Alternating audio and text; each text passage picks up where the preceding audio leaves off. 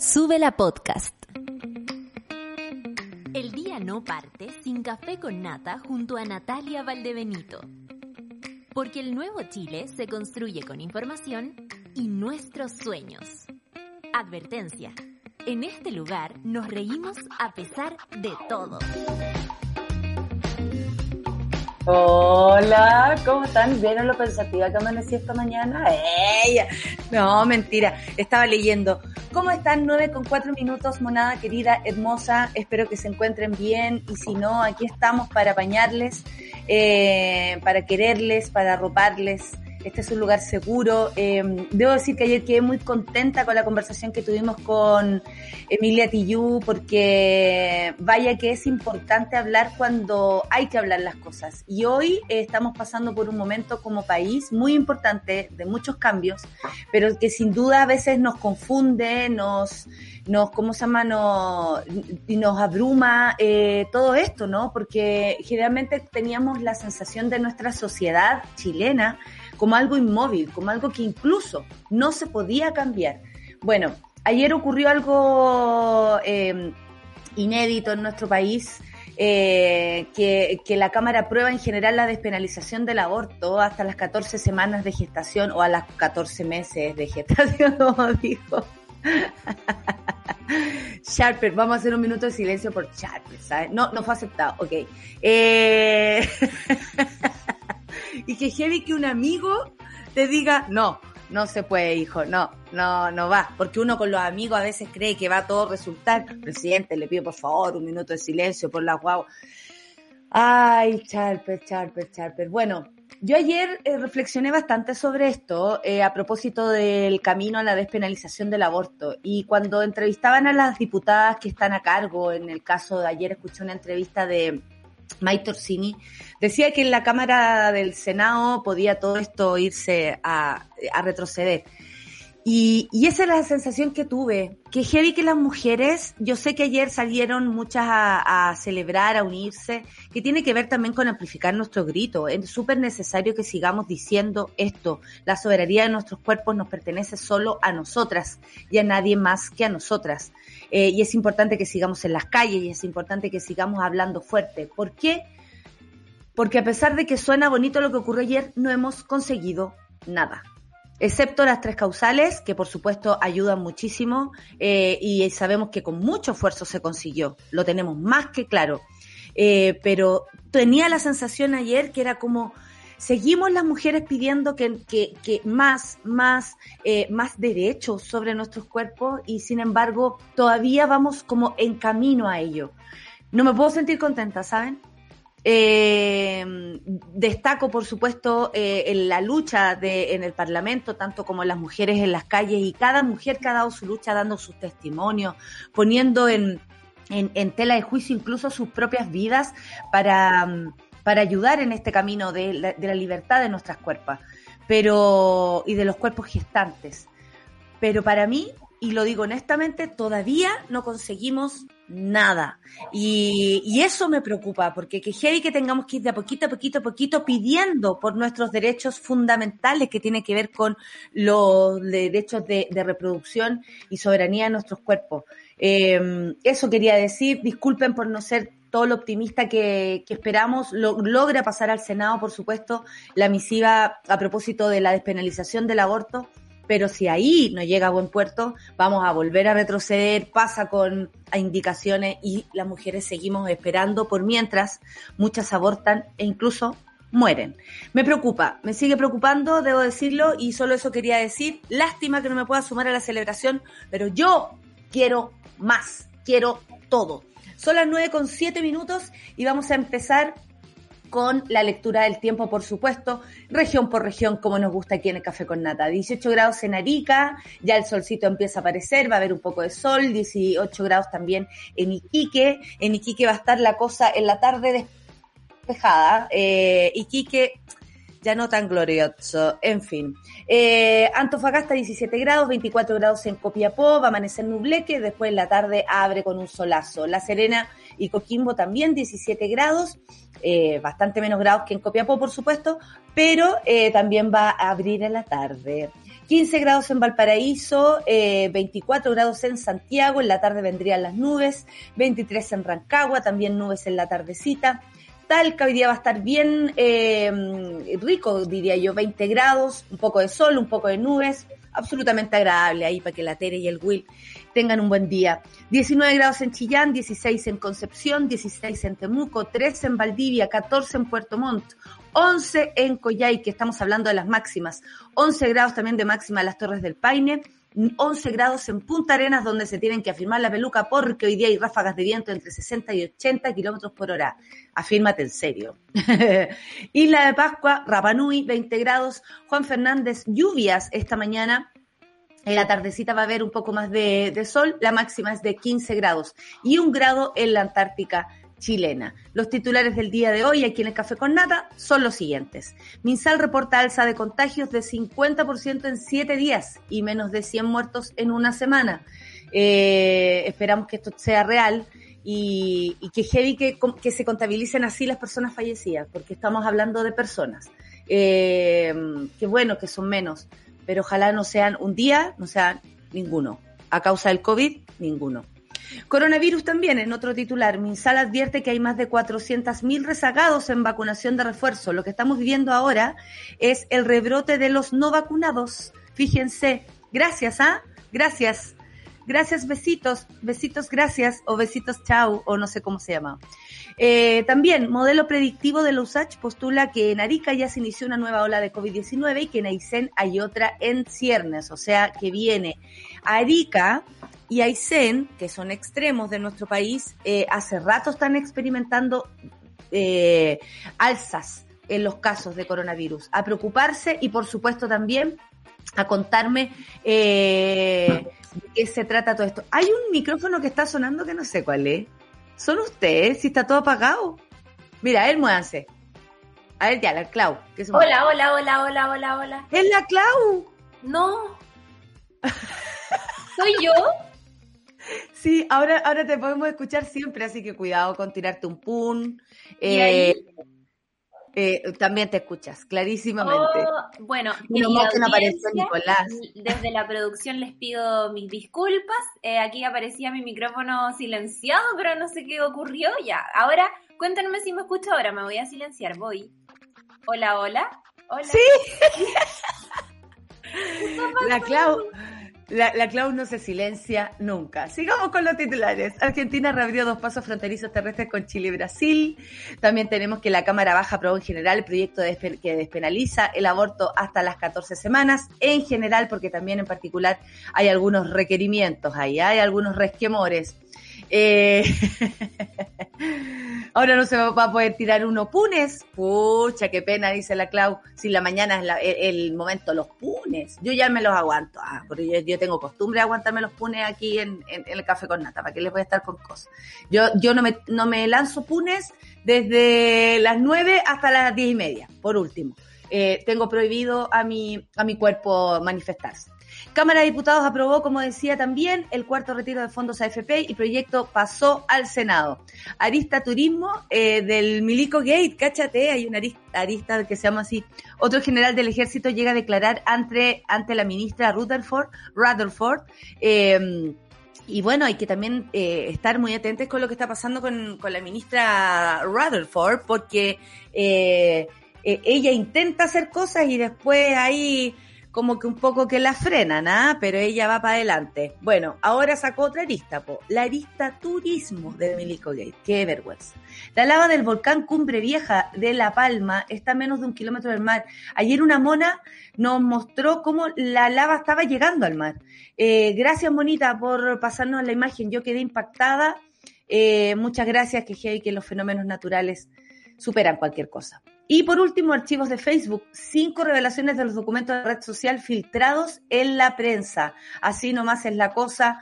Eh, Facebook tiene hartos em, novedades este último tiempo. ¿ah? Habría que revisar ahí de qué se trata. Son las 9.13. Nos vamos a escuchar a Mariana Montenegro con No, No, No.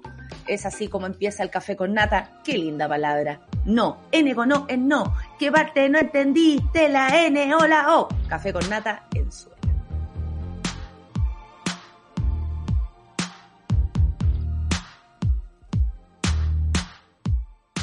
Café con Nata. Ahí estamos, 9 con 17, después de escuchar a Mariana Montenegro con no, no, no, no. Yo le digo sí, sí, sí a Solcita que está básicamente en Ipanema, porque entra un sol ahí, eh, ¡ay, qué cosa más linda, más llena de gracia! Viene la solcita, ah, eh, eh, ¿cómo viene, viene apocalíptica o viene optimista? No sabemos con qué nos vamos a encontrar. Puede ver apocalíptica, es mi, es mi naturaleza. Es mi sí, amiguita, está bien, tú nos pones los pies sobre las tierras. Además, yo, yo partí muy, muy pesimista, ¿qué opináis? Yo creo que realista. Eh, ya, ya sé que la orfelina nos va a alegar ya, pues cuando van a poner noticias entretenidas y cosas así, pero orfelina, yo no tengo la culpa de que el mundo esté así. O sea, hay que votar por otras personas, hay que cambiar hay que gobierno, hay que arreglar, Si queremos arreglar las noticias, no podemos arreglarlas en la falsa. Entonces, estaríamos mintiéndole si dijera que el mundo está hermoso hoy día, porque no es así. Pero tú estás muy hermosa, debo decirlo, con tu vestido Chanel, ah, la que inventa, con tu vestido Chanel eh, recién llegado, amiga, claro. y toda la cuestión. Obvio, obvio, mi joya súper cara. Súper cara, así como, este es de las sorpresas de la catita, este anillo, me encanta y lo uso. ¿Cómo de la sorpresa? De los cumpleaños de la catita, había una sorpresa este anillo y lo amo. Bueno, yo también he tenido eso, esa como, algo que me gustó y, nadie se explica por qué. Bueno, me vaya a decir que nos vamos a poner fijonas cuando usamos eh, aros y, anillos de coco. Puta que era Lo usé. A mí me gustaban los que cambiaban de color. Y, y hasta ¿Tú también tuviste anillo de coco? Sí, y yo obviamente intenté comérmelo, por supuesto que sí, porque yo, yo siempre he sido muy probona, ¿ah? probona, eh, no así como Luis, Luis es más probón que yo, Luis es mucho más curioso. ¿eh? Saber. si quieres saberlo. sí, este es curioso, pero estamos hablando de probar cositas, de probar eh, cosas de, que, que, trae la vida, ¿no? Bueno, yo me comí una pulga de mar por probar eh, como olvidar. no le había contado apoyo. le había apoyo. ¿Verdad? Todo sabe apoyo. Oye, eh, me comí una pulga de mar porque estaba en la playa con una apoderada, la, amiga, la madre de una amiga que hoy ya no está en este plano, Catita González, siempre en mi corazón. De hecho, ahí la tengo en una fotografía. Una compañera mía que, que fue al colegio. Estaba con su madre, también llamada Catalina, y la tía Cata empezó a sacar del mar eh, pulgas y las lavaba y pum, se las comía. Y yo. ¿En serio? Alta en proteína, decías tú. Hola, claro. Hola, eh, eh, el cutis pie usted lo tiene, es casual. A mí cuando me preguntan por qué tengo este cutis, digo, eh, cómete una, una, una, pulga de mar. Una pulga de mar. Es totalmente asqueroso. me la metí en la boca, seguía viva. Ay, no, se tuve que, y voy a confesarlo, me autofuno, tuve que asesinar a la pulga de mar en mi boca. Oh, ah, y para que no se como... la lora, Porque yo iba hasta el final, buena. Yo iba hasta el final.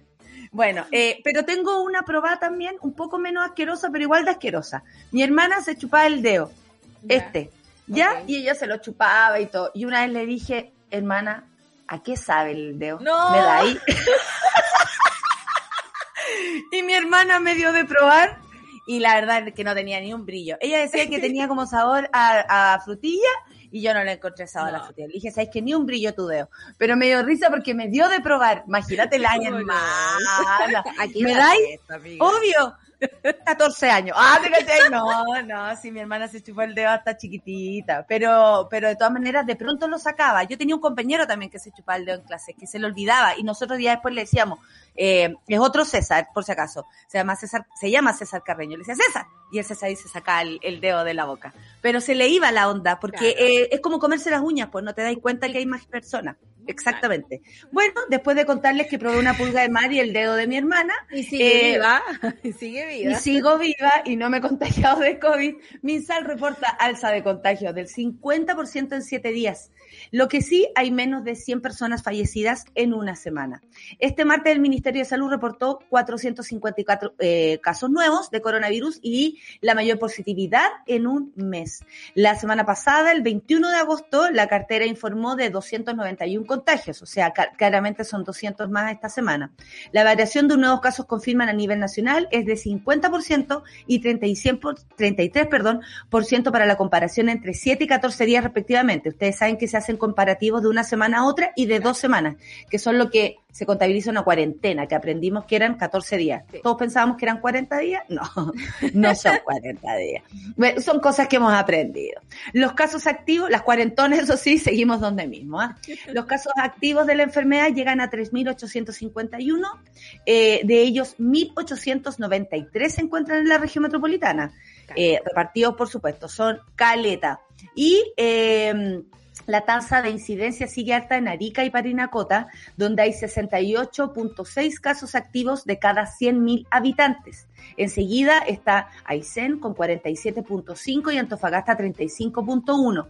Siguen preocupando y de aquí yo estoy, antes que nos fuéramos para el 18 de septiembre, yo estaba diciendo esto, Arica y Parinacota, Aysén, o sea, todo lo extremo está realmente con alzas. Una amiga nos decía, si no hay indicadores porque también no se hacen PCR. Yo creo que hubo ahí una lagunita, amiga, para darle este veranito a, Chile, eh, asociado a las fiestas patrias a terminar con el, con el toque de queda, justo ahora que no podía ponerlo más y que el Parlamento no lo iba a apoyar al presidente, exactamente, y que viene octubre y qué conveniente, ¿no? Que quede la caga.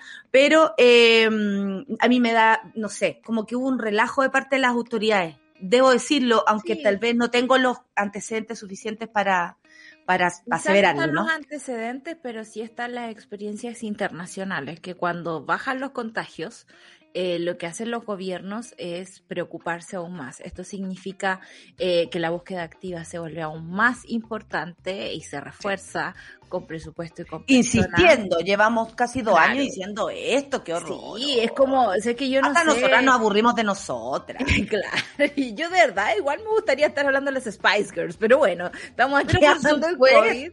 Ese puso la, la eh, Baby Spice, la, claro, la, eh, la, la, revisión. vivas o no y toda la cuestiones.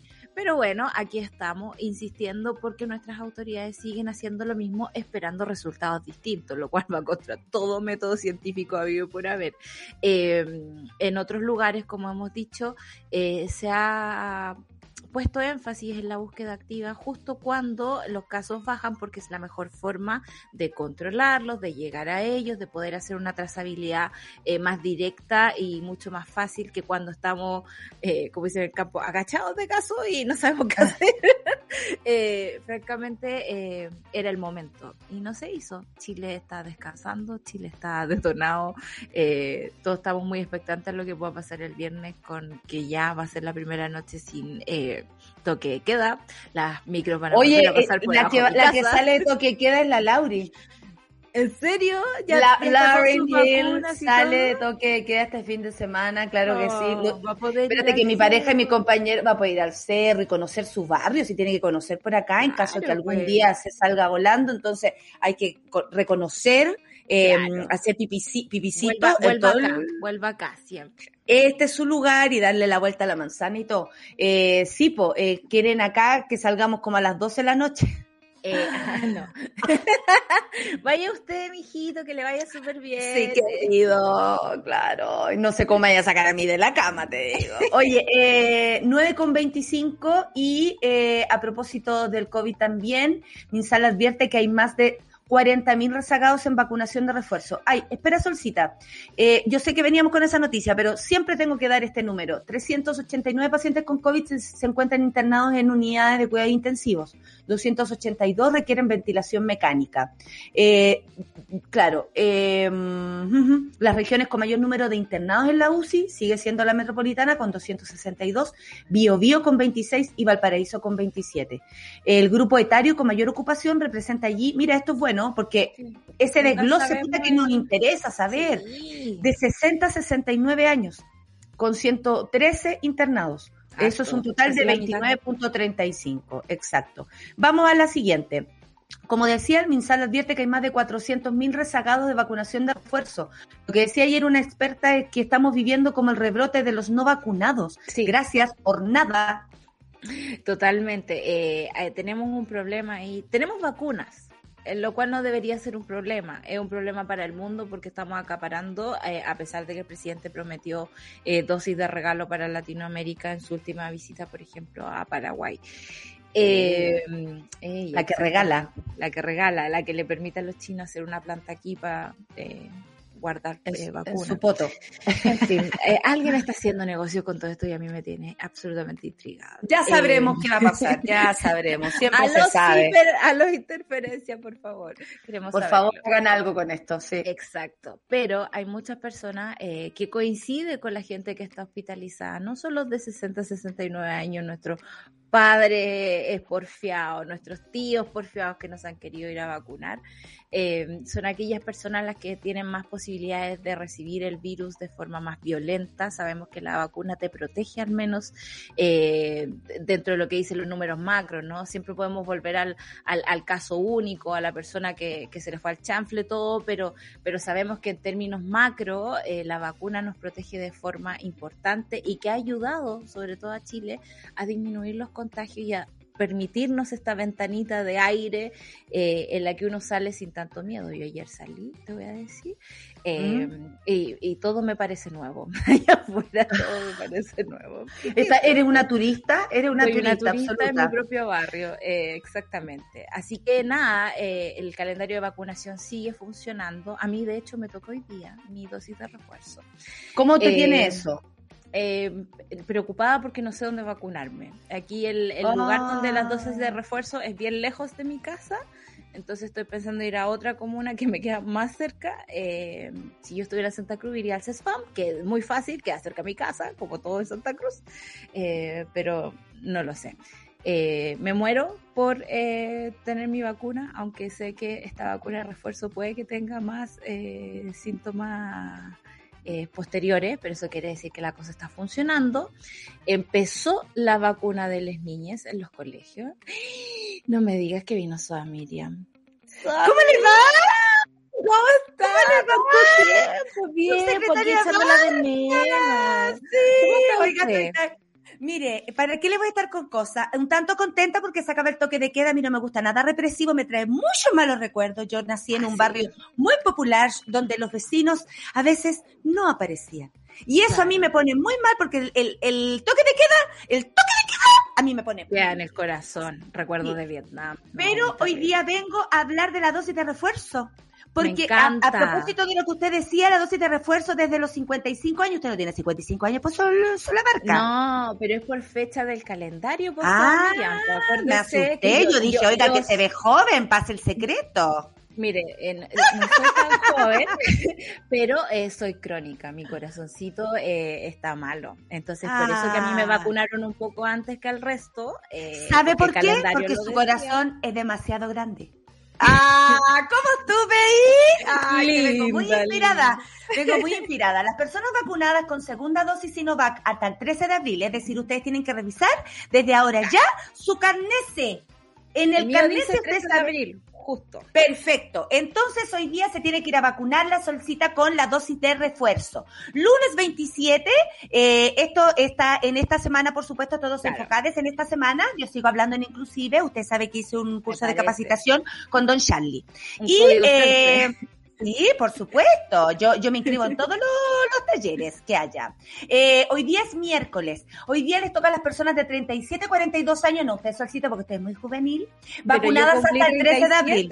37. Oh, yo 37. pensaba que usted tenía 22. ¡Eh! No. Que estoy muy piropera. Oiga, y jueves 30, 30 a 36 años, vacunados hasta el 13 de abril también. Y el viernes 1, ¡ay! ¿Cómo ha pasado el tiempo? ¿ah? En cualquier Pasa. momento vamos a estar abriendo una champaña y poniéndole, o champín, porque yo no tomo, ¿ah? Eh, no, yo, Yo ya tomo vi champín eh, con helado. adornos de Navidad por ahí. ¿En serio? ¡Ay, qué lindo! Fue el año. a poner el árbol y todo y quieren buscar el árbol. ¿ah? Yo tengo un árbol de plástico. Yo no sé si ahora eh, el señor Matías Azul me permitirá poner el árbol de plástico. Le voy a preguntar a él, si no que voy a ir a cortar Hay un árbol. No, yo creo ¿Pero que qué no. hago, Si corto ya un se árbol? tiene, aprender, hay Ah, que usarlo nada más. Hasta- A ¿Ve lo más he- posible. he ampliado mi giro? ¿Que hablo de todo ahora? He Sí, ampliado pues. mi giro. Ahora hablo Así de... usted viene más de cosas- panelista, más seguido. Ah, no me diga eso, no ve que me la creo. Oiga, personas entre 18 y 54 años vacunadas con segunda dosis Sinovac hasta el 28 de marzo ya deberían partir, ¿ah? Así que a revisar su carnet quienes no lo han hecho. Personas inmunocomprometidas desde los 16 años, trasplantes de órganos estamos hablando, eh, precursores, uy, qué terrible leer esto, precursores hematopoyéticos, eh, cáncer en tratamiento, enfermedades autoinmunes, en tratamientos biológicos, pequeñas moléculas, deslizados, hemos o peritoneos. Qué terrible soledad abarca leer todas estas cosas ya la, ya la lejana, porque yo le digo que yo uso anteojo, pero bien no te veo todavía, voy a tener que ir al oculista. Sí, hay que ir al oculista y hay que mandarle una especie de contralorito al Ministerio de Salud para explicarle a la gente esta cosa, porque uno, por ejemplo, yo tengo Pero el de antes o el de ahora, hay harto contralorito, ¿ah? El contralorito de antes.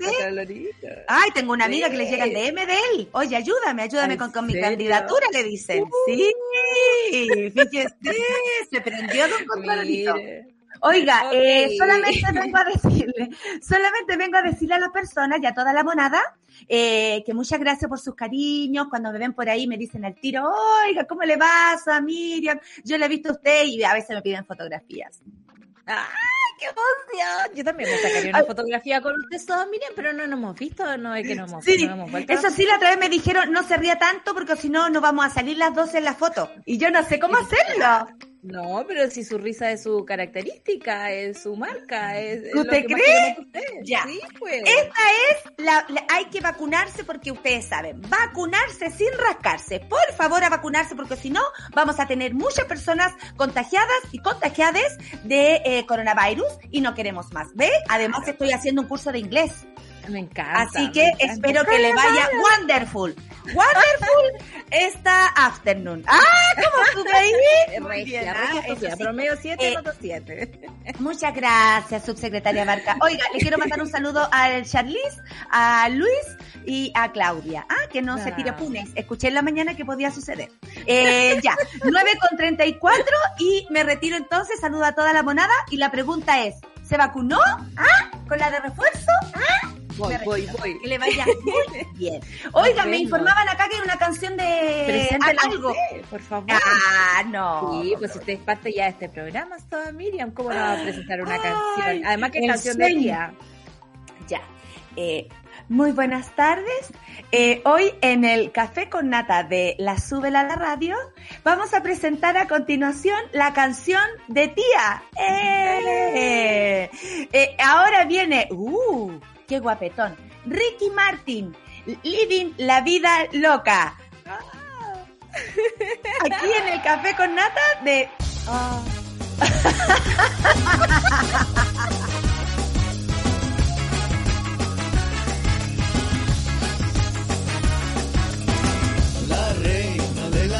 noche, la diosa del mundo. ¿Estás viendo? Sube la mañana.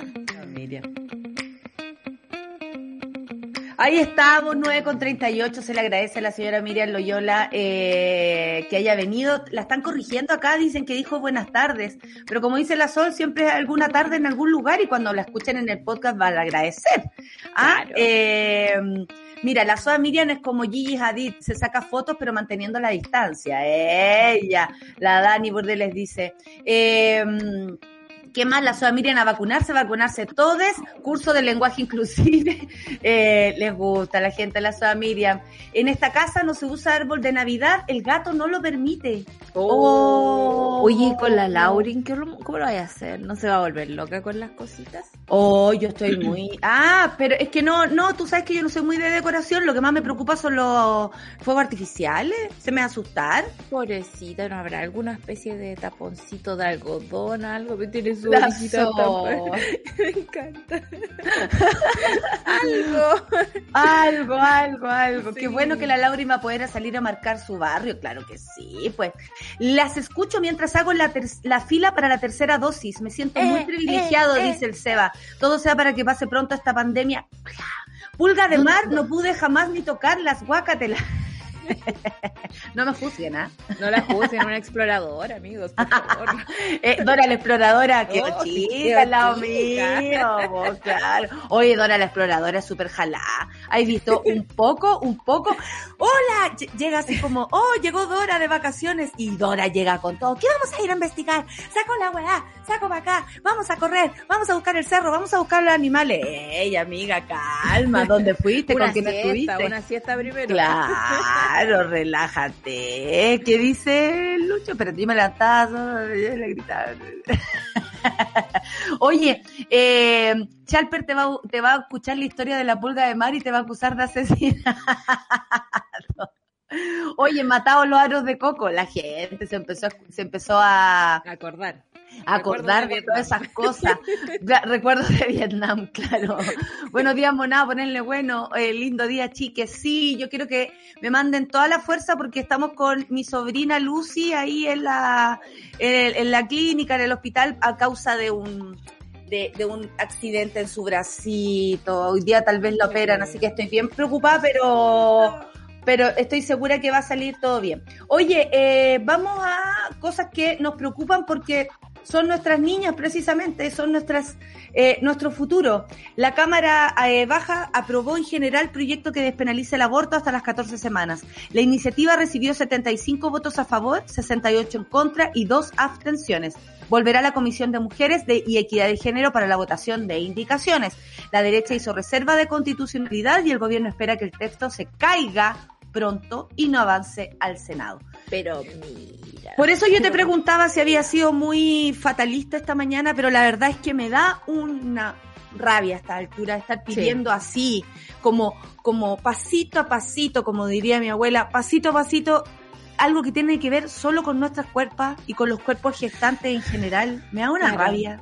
da una lata. eh, me, me da pena que el, que el Parlamento vaya tan atrás, eh, que Mm. no se ponga al Sí. día. eh, que no se Puros ponga- viejos vetustos, pura gente Claro. vetusta para pensar. Y no, y que no entendiendo la posición en la que están. Sé que hay eh, parlamentarios de derecha, por ejemplo, no recuerdo sus nombres, perdón, pero que dijeron, esta cuestión eh, no- a mí no me gusta.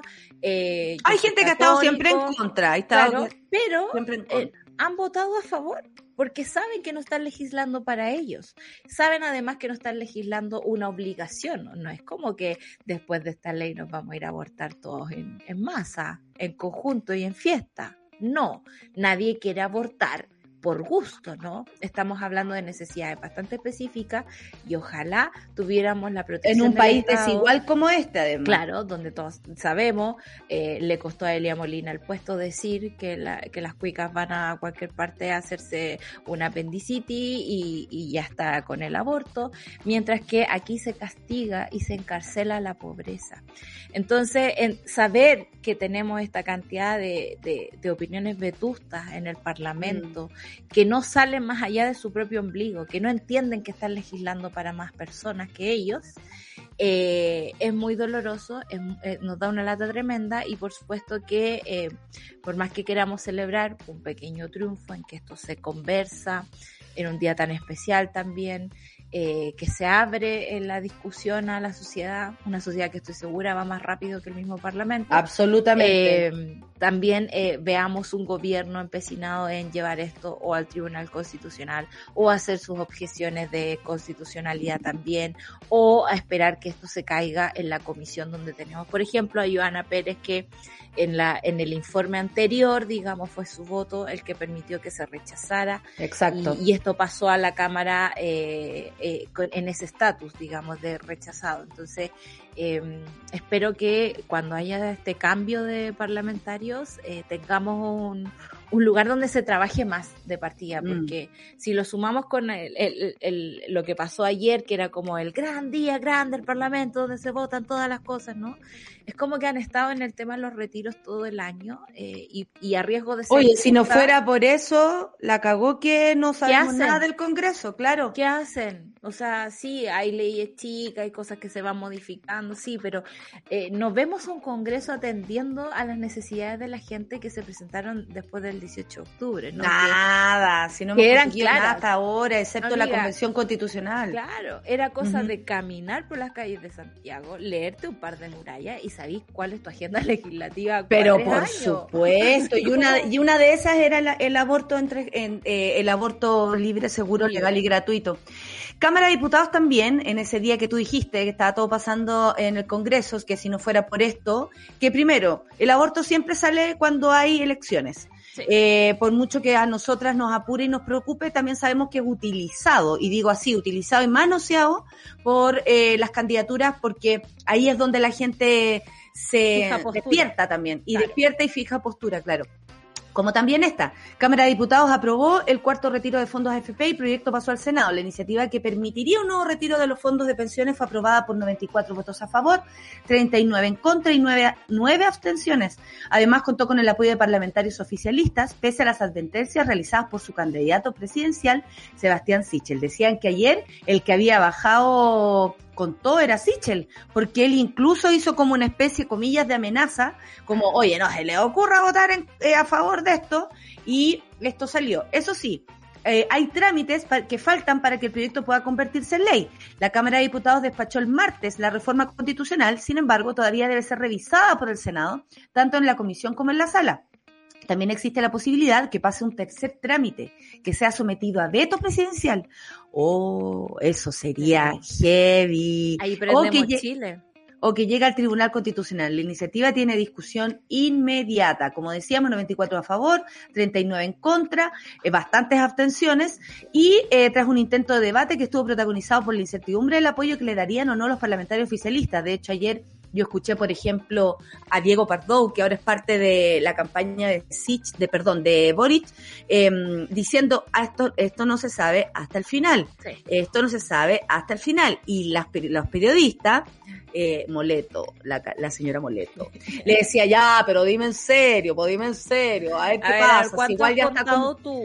A ver, pues si está cerrado todo. Y él, no, no está cerrado. Y él, no, no está cerrado, no está cerrado. Eh, y la cuestión, eh, me- se me fui a negro por eh, hacer eso. Em, eso no se hace. Y, eh, y claro, tenía razón, porque después nos sorprendimos cuando vimos que la votación era positiva a, favor del cuarto, de las, de la saca de cuarto retiro. Eh, bueno, esto fue despachado al Senado para continuar en su tramitación.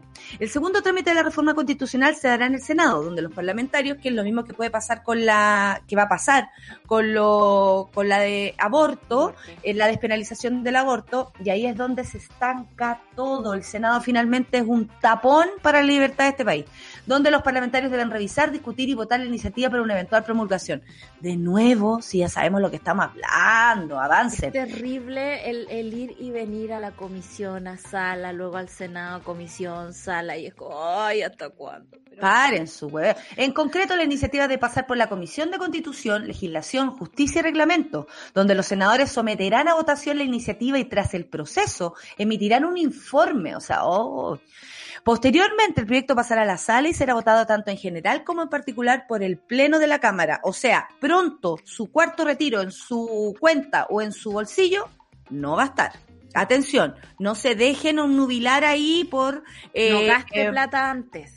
No, no, gaste eso, plata antes. no se gaste la plata favor. sin tenerla. Sí, Claro. hasta que esto no pase, pase y sea ley, hasta que el presidente Sebastián Piñera no la promulgue, esta plata no existe. Si el proyecto es aprobado sin modificaciones, es decir, cuenta con los votos a favor, tal cual provino desde la Cámara de Diputados, este será despachado y quedará en condiciones de ser promulgado por el presidente de la República, para así convertirse en ley. No obstante, en caso que los senadores hayan aprobado el texto, pero con algún tipo de cambio, este deberá ser promulgado por el jefe de Estado con la previa aprobación de los diputados, o sea, retrocede. ¿Qué pasa si el Senado lo rechaza? Pasa que eh, si, eh, o si la Cámara de Diputados y Diputadas se niega a los cambios que los senadores le hicieron, por ejemplo, la reforma constitucional pasará a tercer trámite. Esto quiere decir que se creará una comisión mixta, la cual estará integrada por senadores y diputados.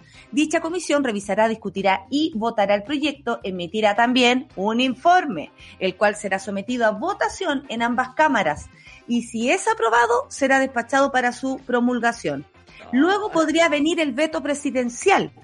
Tras recibir los vetos de la Cámara, por ejemplo, de diputados y senadores, debe someterlo a, a votación. En el caso que lo aprueben, el proyecto queda listo para convertirse en ley. Esto lo hemos dicho. O sea, contamos con el, los senadores, senadoras, diputados y diputadas para esto. Si no, la Carta Magna también faculta, estamos hablando de la Constitución del 80, al presidente de la República para llevar el proyecto al Tribunal Constitucional. Este organismo revisaría la iniciativa y vería si vulnera lo establecido en la Constitución política. Y por último, en caso de que el presidente decida promulgar el proyecto, este tendrá además un plazo de 10 días hábiles, máximo 10 días, para poder realizar el trámite. Posteriormente, la Contraloría General de la República, no Contralorito, ¿ah? deberá tomar razón de la ley promulgada y en un plazo máximo de cinco días hábiles deberá publicarse en el diario oficial. Una vez publicado en el diario oficial, el proyecto se convierte oficialmente en ley de la República. Cabe recordar que el gobierno puso discusión inmediata al proyecto del cuarto retiro, por lo que su tramitación en el Congreso debe acelerarse en, comp- en comparación a iniciativas normales, como si el único problema que tuviéramos fuera ese. Eh, eso es lo que digo yo, porque este Sí. no es el único problema eh, y lo económico, claro que es importante, pero hay que ver cómo eh, hoy día un, de hecho, eh, la Carol Cariola le dijo a un senador, le falta calle senador, diciendo que la gente estaba bien, que ya plata teníamos, que no Bueno, necesitábamos ese- nada más, Esa es la fantasía en que la élite ha vivido que la ¿no? eran... No, estamos regios con los IFE, da, cubrimos todo, cubrimos ¿Y sabéis qué? Hay cachado que hay ahora como un, un, un discurso que dice que las personas no quieren trabajar porque están recibiendo bonos. Bueno, Yo estuve es ayer pensando en eso, ¿ah? Yo estuve pensando en eso. Y la verdad es que cuando una persona, y lo pregunto en serio, y aquí se lo pregunto a la monada, cuando una persona que ha se ha sacado la cresta toda la vida había tenido la posibilidad de estar en su casa y recibir un poco de plata? Nunca. Nunca. No vengan a culpar a la gente porque se toma un descanso, no vengan a culpar a la gente porque quiere respirar, porque quiere ordenar, reorganizar su casa, su vida. Por favor, dejen de juzgar a las personas que hacen con su dinero o que no hacen. ¿Por qué? O sea, o que lo- los, los puestos, las pegas están muy buenas. Han tenido que subir los sueldos, amiga, porque la gente no quiere trabajar porque también se da cuenta que les están robando el tiempo de sus vidas.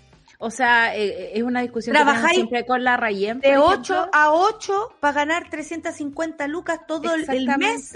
¿Cuesta eso tu espacio vital? ¿Cuesta eso lo que le quitas Claro. a, a tus hijos, a tu familia? En el caso nuestro, por ejemplo, que nos ha, ten- no- nos ha tocado cuidar a nuestras abuelas. eh, cu- ¿El trabajo compensa toda esa pérdida? Eh, yo creo que no.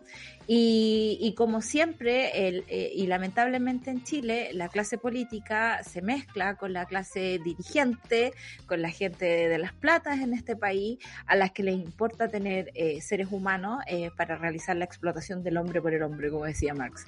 Eh, porque francamente, si hay alguien rico en este país, no es porque se haya sacado la ñoña trabajando, sino porque ha usurpado las vidas de las personas, sus capacidades de trabajo. Eh, hay que pensar aquí que eh, Chile sigue en esta lógica patronal, ¿no? Eh, cuando escuchamos a, a Sutil hablar, por supuesto, de que todos tenemos que servirle poco más, eh, y nosotros solo prestamos un servicio, un servicio por un determinado tiempo, y este Claro. servicio a ti te ¿Por qué sirve para que la tú te gente? sigas enriqueciendo. Entonces, francamente, ¿Qué les es muy doloroso y, y no aprendieron nada del 18 de octubre.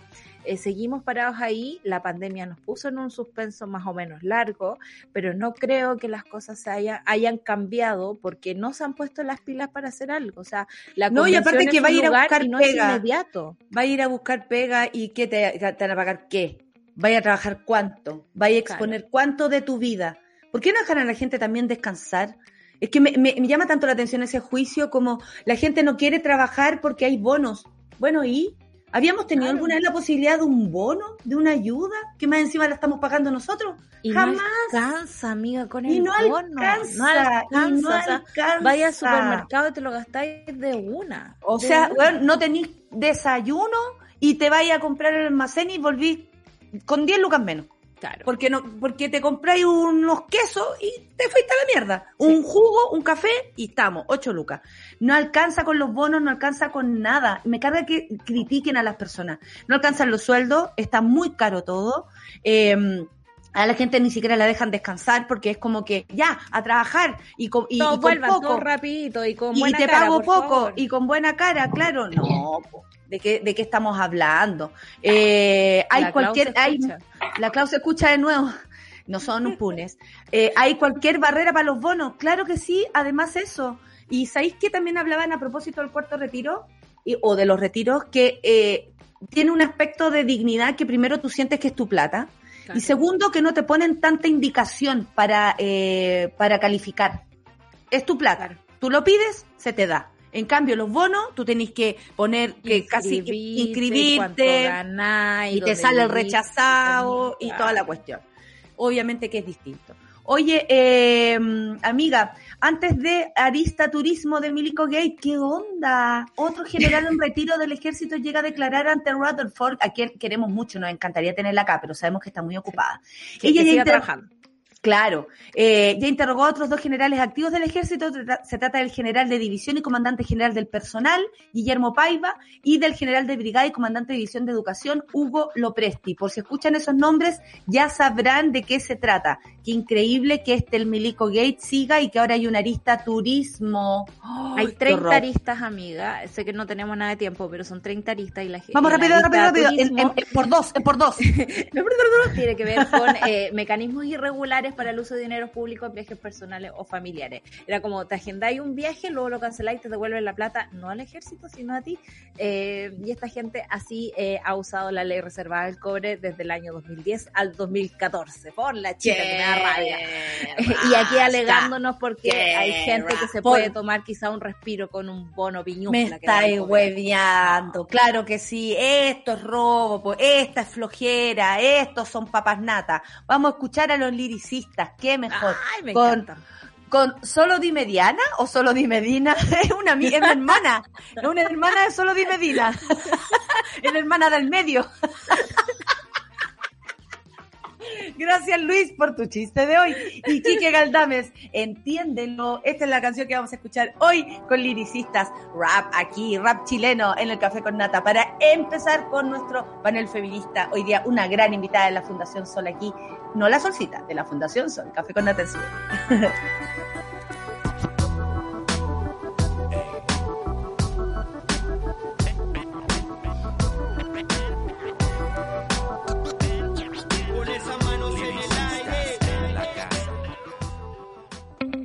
Una pausa y ya regresamos.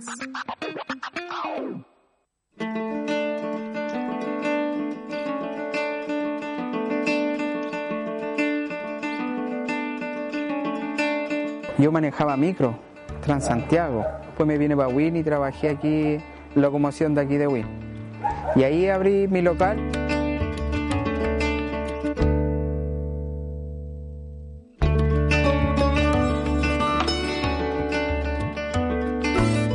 Lo bueno que aprendí en la Academia Coca-Cola igual fue colocar las cosas en el mesón. Vas a tener más rotación. He podido aplicar técnicas como WhatsApp, que publico muchas cosas y la gente me dice, ah, qué rico le llegó, yo voy a ir a buscar más tarde. Lo que es Facebook también.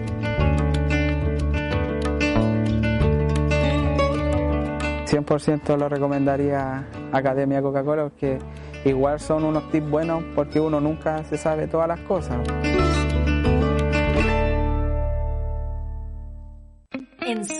Las mujeres nos tomamos la mañana para comentar lo que nos gusta, nos despierta y nos conmueve. Para conectarnos, informarnos y reírnos. Todas, todos y todes.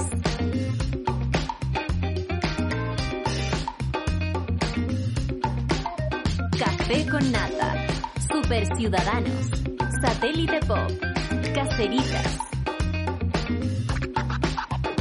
Acompáñanos de lunes a viernes desde las 9 a.m. en Sube la Mañana. Nos vemos y escuchamos desde subela.cl y a través de nuestra app. Súbela, un nuevo medio para un nuevo Chile. Ya estamos de vuelta en Sube la Mañana.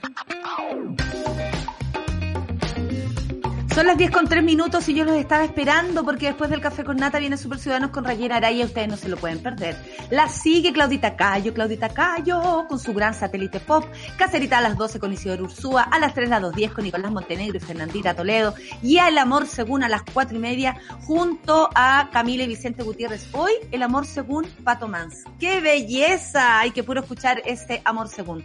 Y les cuento que Coca-Cola trabaja cada día con más de 120 mil socios almaceneros. Como una forma de hacer crecer sus emprendimientos, este año 3.500 dueños y dueñas de almacenes se unieron a la Academia Coca-Cola para capacitarse y potenciar sus negocios. Coca-Cola Chile, juntos por algo mejor. A continuación, el panel feminista con Corporación Humanas dio una gran invitada directamente, investigadora de, de la Fundación Sol, Valentina Doniez, aquí en el Café con. Ya nos movilizamos para impulsar un montón de cambios. En este año decisivo seguimos siendo protagonistas. El panel feminista de Café con Nata es presentado por Corporación Humanas y el Observatorio de Género y Equidad. Nada sin nosotras.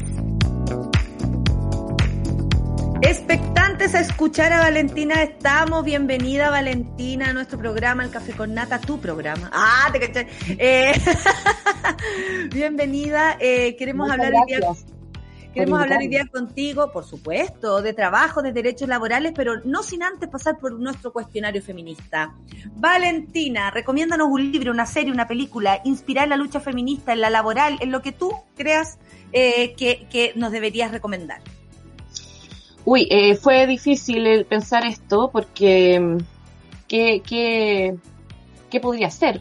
Bueno, muchas cosas, pero se me ocurrió que recientemente terminé de ver Sex Education, la última, el último, la última temporada, y me parece que es muy interesante en el sentido de que involucra una transformación generacional y cultural de gran alcance que tiene que ver obviamente con la lucha feminista y sobre cómo se están deconstruyendo las formas de ser hombre, de ser mujer, eh, para permitir, digamos, una, una expresividad mucho más amplia y en la cual el género no sea un encasillamiento, no sea una obligatoriedad eh, que nos imponen desde niños. Entonces yo creo que se ve súper bien la tensión de- desde la adolescencia, desde la, la edad más, digamos, juvenil, en la cual esto, este marco de, mm, de obligaciones sociales no impiden, eh, o sea, impiden ser como uno, uno quiere ser. Así es que la disfruté, me pareció interesante, obviamente que es súper poco creíble que los adolescentes sean tan clever y tan, eh, qué sé yo, eh, tan No sé, aquí nos hemos encontrado con un montón de jóvenes, oye, que me han dejado sorprendida. Yo soy una loca al lado de esa gente, te lo digo, ¿ah? Eh, no, no te voy a juzgar tampoco a ti. Oye, vale, eh, ¿a qué mujer hay que ponerle atención según tú por lo que está haciendo, por su trabajo, eh, en fin? a mí me gustaría citar a muchas mujeres y voy a partir citando uh, eh, a las tesis. Me parece que es muy interesante. Vi la performance que hicieron ayer por el Día eh, de, de- de Acción eh, por el Aborto. Me parece que, que han, han sido un referente muy importante, pero también me gustaría sumar a las constituyentes de izquierda de la convención. Creo que están haciendo un, aporte muy importante en posicionar temáticas eh, que tienen eh, que ver con lo medioambiental, con eh, los derechos humanos, eh, etcétera. Entonces creo que ahí se está generando también una, una mm, eh, un- una importante transformación de la sociedad y, y bueno, también obviamente a mis compañeras de Fundación Sol que yo las adoro y creo que siempre hay que seguirlas y, y ver qué es lo que están haciendo. Eh, bacán. Y regálanos una frase tuya o una cita feminista que hayas encontrado en algún lugar y que quieras compartir. Eh, me encanta, me encanta Rosa Luxemburgo.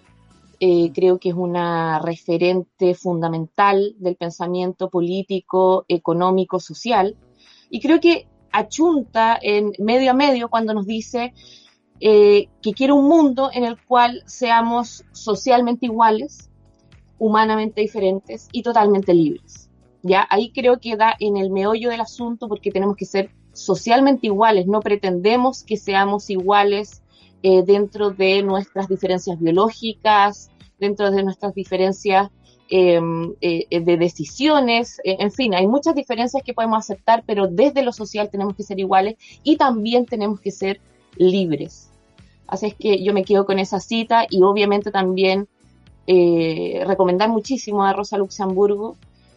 Hay una fundación que se llama Rosa Luxemburgo, alemana, pero que tiene un- una sede aquí en, en, en el Cono Sur y tiene muchos libros disponibles de Rosa, así que les recomiendo porque están disponibles en la red y ahí Ay, excelente. pueden. Muy buen dato además, gracias Vale. Oye, vámonos rapidísimo entonces eh, a el tema que hoy día queremos tomar, que es hablar de trabajo, derechos laborales, cómo son actualmente en Chile, cómo lo fueron antes de la dictadura. Oye, esta es una historia muy larga, porque para hablar de la constitución hay que, por supuesto, también situarse en la historia, ¿no? De, de cómo ha sido el trabajo. ¿Cómo describirías el trabajo y las leyes laborales en Chile hoy, haciendo Sí. una perspectiva también eh, histórica, digamos? Sí, obviamente que para hacer una descripción de lo que tenemos hoy hay que irse un poco a la historia, porque hay que recordar que hoy tenemos un modelo de relaciones laborales más o menos parecido al que teníamos desde la dictadura, que fue implantado en 1979, eh, en medio de una dictadura brutal, donde no había acción sindical, donde no había trabajadores que pudieran discutir. Eh, y, que, y, y bueno, ¿qué es lo que instauró ese modelo de, de la dictadura? Instauró un, un, eh, un sistema en el cual el trabajador es un, una parte, digamos, de, del engranaje de la, de la empresa, pero no es un ser político, no es un ser ciudadano, ¿ya? ¿Cómo lo hizo? Bueno, desestructurando la negociación colectiva en un nivel de ya casi eh, que, no tiene poder, digamos, en, en la empresa, desactivando la huelga, eh, generando un pluralismo sindical y eh, básicamente despolitizando la acción en el trabajo, ¿ya? Todo lo que oliera política, todo lo que fuera política fue absolutamente denigrado. Eh, los, los dirigentes sindicales a todos los tildaron de comunistas y bueno, tú sabrás que muchos de ellos fueron perseguidos y, son detenidos desaparecidos también. Entonces, a través del terror se instauró esta noción de que en la empresa eh, todo tiene que funcionar, digamos, aislado en las empresas, eh, no te quejes, no, no, no alces tu voz porque eres un comunista, te vamos a perseguir. Y eso eh, obviamente generó un, o sea, ha generado con, con el paso del tiempo un mundo muy desigual en el cual el trabajo está muy mal pagado. Eh, ¿Y por qué me retrotraigo a ese, a ese punto, ¿no es cierto?, al, al, a plena dictadura. Porque se ha hecho muy poco para transformar las normas que estructuran las relaciones colectivas sí. en el trabajo, ¿ya? Se hicieron cambios a comienzo de, de, los 90, qué sé yo, sobre salario mínimo, sobre indemnización, cosas bien individuales pero el marco de las relaciones colectivas no se cambió. ¿ya? Y desde nuestro punto de vista, desde la Fundación Sol, creemos que es uno de los elementos como para entender que hoy tengamos tanta desigualdad en, eh, en Chile, ¿ya? Uh -huh. Tengamos tan poca capacidad de, de, los y las trabajadoras para actuar colectivamente y disputar eh, su, su, lugar, su lugar en, en, la economía, ¿no es cierto? Su, su rol fundamental en, en, el proceso productivo. Y creo que de a poquito vamos como reconstituyendo, ¿no es cierto? Yo creo que desde, desde el 18 de octubre, eh, desde lo que ha pasado en el último tiempo, yo creo que se está volviendo a notar la importancia que tiene él y la trabajadora. En, y el colectivo. Sí, por supuesto, claro. Sí. Valentina, eh, ¿y cuál sería el poder que tienen los sindicatos hoy? Eh, porque como tú decías, eh, siento que recién estamos como volviendo la mirada sobre el trabajador y la trabajadora, como construyendo desde los básicos, ¿no? Y por eso también eh, llama tanto la atención que a propósito de em, la exhibición de la batalla de Chile en, un canal público, eh, podamos ver y maravillarnos con eh, los trabajadores de la época. Da la impresión también de que la historia de los trabajadores lo, lo- la construyen los trabajadores. Eh, no, no, no es algo que, que tengamos ayuda del Estado y quizás ahí hay una esperanza en la constituyente de, de que pueda ser una ayudita desde ese sentido. Pero si nos paramos hoy día en el Chile de hoy, eh, ¿cómo están los sindicatos y cuál es el poder Mm. de negociación eh, colectiva que tienen? Bueno, el, contamos con una tasa de sindicalización de cerca del 20%, pero eso no nos dice tanto, ¿ya? Yo creo que no hay que quedarse con esas cifras, eh, ese, eso, eh, esas cifras tan generales, porque lo que tenemos en Chile son 11.000 sindicatos, donde el 50% tiene eh, 50 o menos afiliados y afiliadas, ¿ya? Entonces estamos en un plano de debilidad del actor sindical. Mm. Eh, lo mismo con la negociación colectiva, que puede tener también un- una, cierta cobertura, pero bastante precaria y, totalmente eh, eh, mínima en función de otros países, por ejemplo, del, mundo. Lo que, lo que sí podemos señalar es que las organizaciones sindicales se construyen de trabajadores y trabajadoras. Eh, esto, como tú muy bien dijiste, esto no viene del Estado em, y al menos en la historia chilena tenemos una, una historia de, muy alta autonomía de, de, eh, de trabajadores. Entonces, tenemos que apostar también por ir construyendo organizaciones, potenciándolas eh, en función de eso, en función de, y, y, como tú dijiste, la batalla de Chile da una, una clave muy interesante para pensar y es la, la flexibilidad, la creatividad, la innovación que tienen los y las trabajadoras, que en un momento tan crucial, en realidad están organizándose para vivir y para construir una sociedad. O sea, ni siquiera estaban como solamente disputando, digamos, el valor trabajo en su empresa o en su, en su, en su rama. Estaban realmente encontrando alternativas desde la producción misma. ¿Ya? Eso es muy interesante. Eso tiene que ver con los cordones industriales, tiene que ver con los cordones comunales que se estaban creando. Eh, y un poco más, más, digamos, de vuelta a, lo que, al desafío que tenemos hoy en día, es cómo construimos organizaciones potentes. Todo el mundo habla, y nosotros también lo decimos, necesitamos una negociación colectiva de gran cobertura por fuera de la empresa. Bueno, eso requiere organizaciones sindicales, gente que se ponga de acuerdo fuera de la empresa. Entonces, ese es uno de, lo- de los grandes desafíos. Tenemos que Oye, construir- Vale, ¿Mm?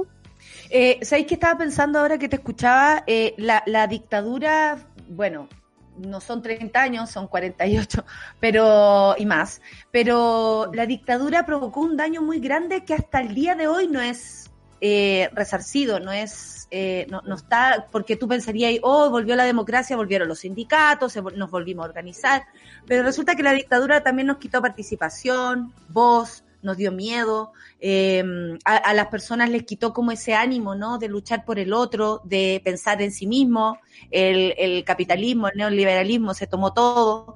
Eh, ¿Cómo, según tú, y aquí te voy a hacer una pregunta que a lo mejor tiene que ver con tu mirada respecto a esto y de la Fundación Sol, ¿cómo salimos de esa bulia?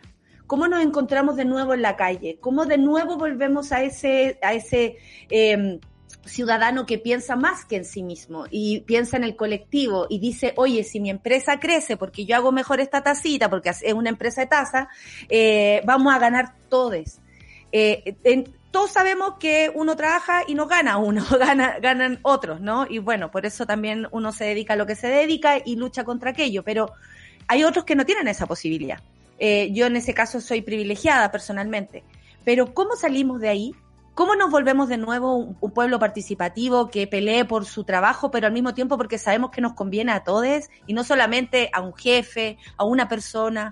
¿Cómo salimos de eso? ¿Cómo volvemos a ser quienes éramos o somos un nuevo ciudadano que piensa más en el colectivo? Mm. Bueno, Natalia, creo que... eh, es- No me miré así. Valentina, se me ocurrió la pregunta, discúlpame. Una pregunta hacia el voleo, a ver, ay, ¿qué piensas tú? Eh, no, yo creo que es, es una de las preguntas centrales que cualquier activista, cualquier comunicador, comunicadora, cualquier persona que, que lucha por transformar la sociedad se está haciendo. En, en ese mismo sentido, creo que la, la primera respuesta es esto no es individual. Esto tiene que ser a través de la construcción de instancias colectivas como puede ser la misma, qué sé yo, sube la radio o puede ser Formación Sol, puede ser un sindicato, puede ser una junta de vecinos, eh, un comedor popular, etcétera. Creo que eh, en ese sentido es, es, tan múltiple que es difícil encontrarle como el, punto de, inicio, ¿ya? Yo creo que eh, tiene que ver tanto con acciones individuales como colectivas y ahí, en el fondo, creo que algunas claves. Creo que la comunicación es clave, por ejemplo. El transmitir, el, el, eh, el generar valores contrahegemónicos se hace a través de la comunicación, de la pedagogía también, ¿ya? Por otro lado, también la investigación y el descubrir y el, el, el eh, posicionar desde otro punto las, las mismas cosas que nos van diciendo desde la sociedad, desde la economía, ¿no es cierto? Yo creo que ese es un trabajo de la Fundación Sol que es muy valorado. Es decir, desmontar estas verdades asumidas por todos como si fueran un dogma. Claro. Nos dicen que en el fondo el liberalismo eh, eh, es súper libre, pero también implica una jaula de hierro en la cual tú tienes que estar amoldado, ¿no es cierto? Claro. Eh, y entonces creo que la comunicación, la investigación, la pedagogía son elementos cruciales desde lo colectivo, ya desde la construcción de pequeños colectivos y también creo que in incorporaría también el elemento de la reflexión política, que creo que eso marca una diferencia entre el simplemente hacer un, una organización y estar ahí como para, para simplemente ayuda mutua, eh, que, está bien, a otra que, que se, se, digamos, se dispone a luchar, a, a, a competir contra los otros valores, mm. ¿ya? El, el, que, el que quiere también transformar desde la masividad, desde el hecho colectivo, que no es solamente para retrotraerse o para protegerse, sino que es para, eh, para, para cambiar las cosas. Entonces yo creo que todos esos elementos son importantes y obviamente no hay una persona que tenga la, la, clave, la verdad, no hay un país que lo haya hecho. Yo creo que es un desafío también internacional, ¿ya?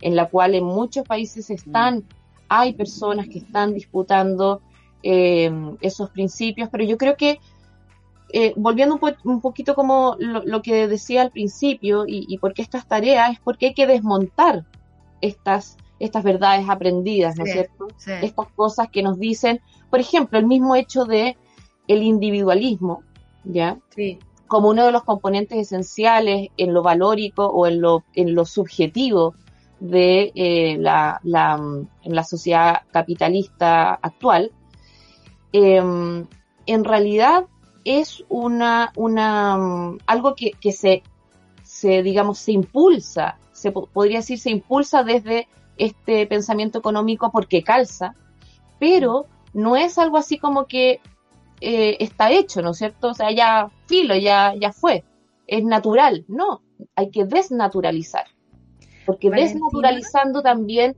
vamos construyendo otros paradigmas. Claro, sí, hay, hay, una desnaturalización que creo yo que estamos súper en deuda y tiene que ver con el trabajo de las mujeres, el trabajo no remunerado, el trabajo de los cuidados, que, que nosotros aquí desde el programa siempre lo hemos visto como un subsidio al patriarcado muchas veces eh, y, y, ese no reconocimiento eh, tiene, tiene números, digamos, eso puede representar eh, parte del PIB de un país. ¿Qué, qué, qué, qué, es lo que representa ese trabajo invisibilizado y, y cuál es lo, cuáles son los caminos para integrarlo en estas concepciones de trabajo también que tenemos en, en la sociedad? Eh, creo que ahí nosotras como mujeres al menos tenemos un gran desafío que es comunicar eh, y necesitamos de tu ayuda, digamos, para eh, poder entender estos conceptos y poder seguir adelante. Sí, no, sobre, o sea, me, me, parece que es muy importante el punto que, que pones porque creo que es uno de, lo, de, los elementos centrales que la lucha feminista ha, ha digamos, dinamizado, eh, ha, pos, ha, posicionado realmente en, en, en términos eh, comunicacionales que tienen que ver con el trabajo de la mujer y especialmente con ese trabajo que, eh, que sigue siendo invisibilizado porque si tú te das cuenta, o sea, la cantidad de mujeres que trabaja en su hogar hoy en día es calificada como inactiva. O sea, está fuera de las estadísticas de trabajo. Pero a su vez, por ejemplo, hay algunos esfuerzos de calcular, como tú decías, el aporte al Producto Interno Bruto de, eh, del trabajo doméstico no remunerado.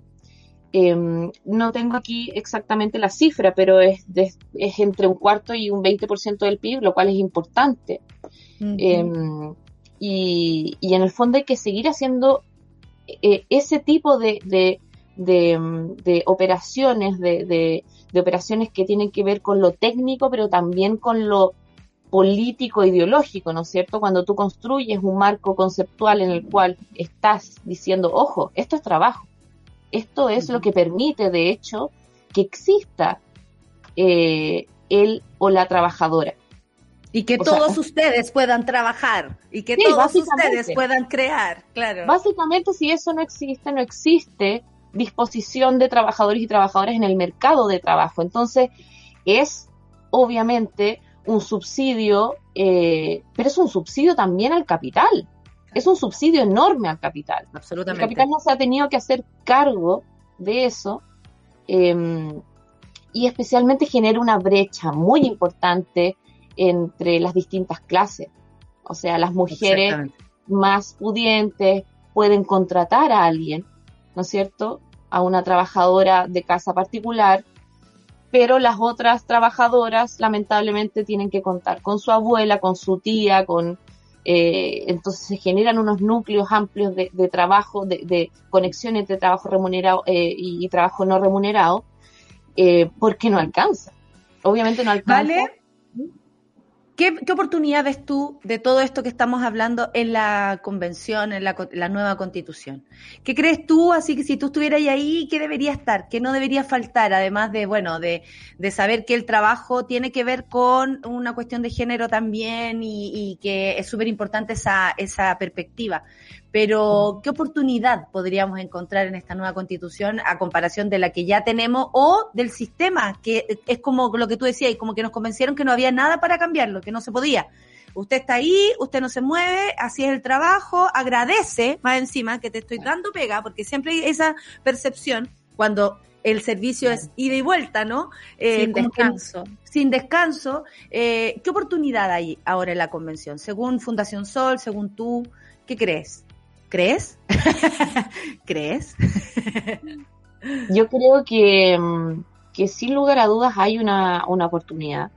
Eh, una oportunidad porque se están colocando otros temas, otros temas eh, sobre la mesa que, que van horadando este supuesto consenso que tuvimos durante 48 años o, o 50. eh, creo que mm, esa, esa oportunidad nos abre entonces la, la, posibilidad de, mm, de posicionar nuevas bases. Creo que como punto inicial eh, me parece que deberíamos reconocer el trabajo desde un concepto amplio, no solamente como el trabajo desde el mercado.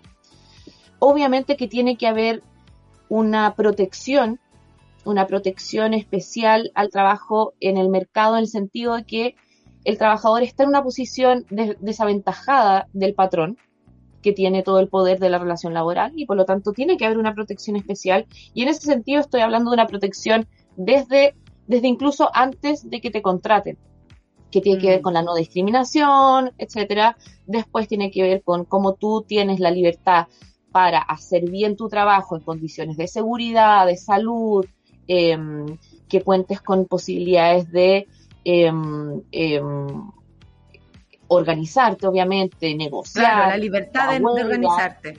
Sí, todo eso tiene que estar garantizado. O sea, derechos colectivos, derechos individuales de protección del trabajo y em, protección a la no discriminación. Y, pero, y como general, creo que tiene que haber una valoración del trabajo en sí, los y las Mm. trabajadoras, que Mm. somos los que componemos este país. O sea, eh, eh, si uno lo ve desde ese punto de vista, somos la mayoría, totalmente. No hay, Sí. no hay persona que pueda vivir sin trabajar. Y estoy hablando de todos los trabajos, por eso también estoy hablando del trabajo eh, en el mercado, pero en el trabajo fuera del mercado. Estoy hablando del trabajo en una huerta, estoy hablando del trabajo, eh, qué sé yo, en, en, en, en la pesca, eh, en una fábrica, en un servicio, eh, cuidando a un niño o niña. Entonces, desde ese punto de vista, tenemos que relevar esa importancia. Y como tú dices, Natalia, sí, no nos dan trabajo. No nos dan trabajo, los empresarios utilizan los medios de producción de los cuales eh, usufructúan y para eso necesitan trabajo. Porque sin trabajadores no hay posibilidad de que se mueva la economía. Pero eh, como que el neoliberalismo cambió el formato, cambió la forma de ver las cosas y es como agradece que existe este gran patrón, eh, generalmente hombre, que da trabajo y agradece trabajando el triple, ponte la camiseta y todas esas frases que de alguna manera como que te acongojan porque tú no puedes perder tu trabajo porque lo necesitas y el otro se aprovecha de tu necesidad y así es como un círculo vicioso donde no hay respeto por nada y al mismo tiempo ni siquiera nos organizamos. Que ganas de volver a esos tiempos en que de verdad se veían a los trabajadores comprometidos tanto con su trabajo que uno lo tiene, el compromiso por el trabajo uno la tiene. De hecho, es muy grande el compromiso por el trabajo porque uno pone ahí energía, amor, eh, casi todo tu tiempo que no le dais a tu familia, en fin, y, y- y, o sea, ese compromiso existe, el punto es que hay que verlo desde otro modo y para eso también tiene que existir la organización eh, y ojalá en la convención eh, eh, y, el- y en la nueva constitución se, se ponga esto como, como protagonista, porque francamente hemos perdido un montón de tiempo y al mismo tiempo hemos perdido trabajadores que se han ido sin ningún pago de justicia ni para las pensiones, ni en el presente, ni para el futuro. Entonces, algo que acotar para, ti- para finalizar, ¿vale? De parte de la fundación o tuya.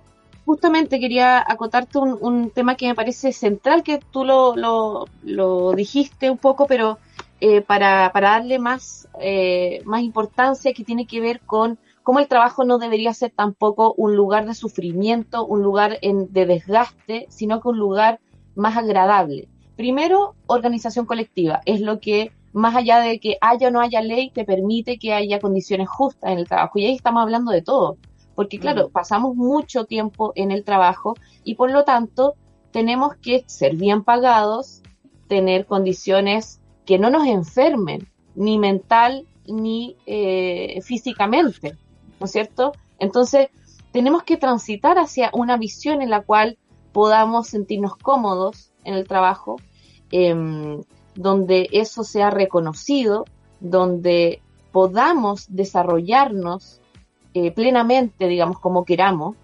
em, y también, bueno, no olvidarnos de que estamos en una discusión sobre las materias previsionales, que es muy importante, porque por un lado el gobierno nos está obligando, nos está forzando a, apoyar una, una ley corta, una, digamos, un, un, un salvavidas reciente de- del sistema, pero y por otro lado estamos con la posibilidad de pensar un nuevo sistema de seguridad social. Y eso yo creo que es lo que viene y es lo que ojalá la convención también nos permita.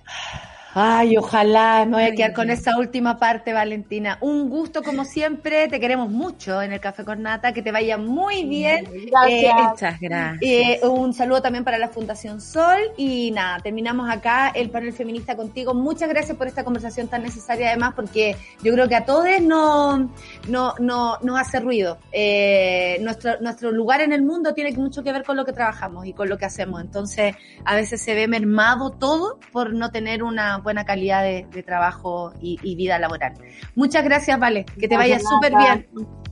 Chao. Gracias, que estén bien. Chau, chau. Igualmente, saludos a todos ahí en la Fundación Sol. Eh, cerremos el panel, eso. ¿Cerramos el panel? Ya nos movilizamos para impulsar un montón de cambios. En este año decisivo seguimos siendo protagonistas. El panel feminista de Café con Nata fue presentado por Corporación Humanas y el Observatorio de Género y Equidad. Nada sin nosotras.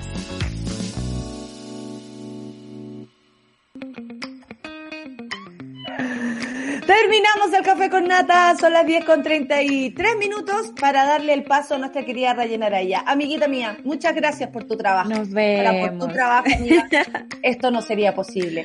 Me Y agradezco yo a mí por mi agradezco trabajo. eh, eh, por el tuyo, por favor. Y yo agradezco o el trabajo de Charlie, el trabajo de Luis, el trabajo de Clau, el trabajo de Ser, el trabajo de Rayera, el trabajo de eh, la dos días, el trabajo de la Isi, el trabajo del Amor Según, el trabajo de toda la gente que trabaja, de la Vale, de la Yasmín y de tantas personas que hacen posible nuestro trabajo aquí en. Muchas gracias a nuestros compañeros. Eh, nos despedimos, que les vaya bien y luego viene un Super Ciudadano con Rayena Araya, por supuesto. Chao.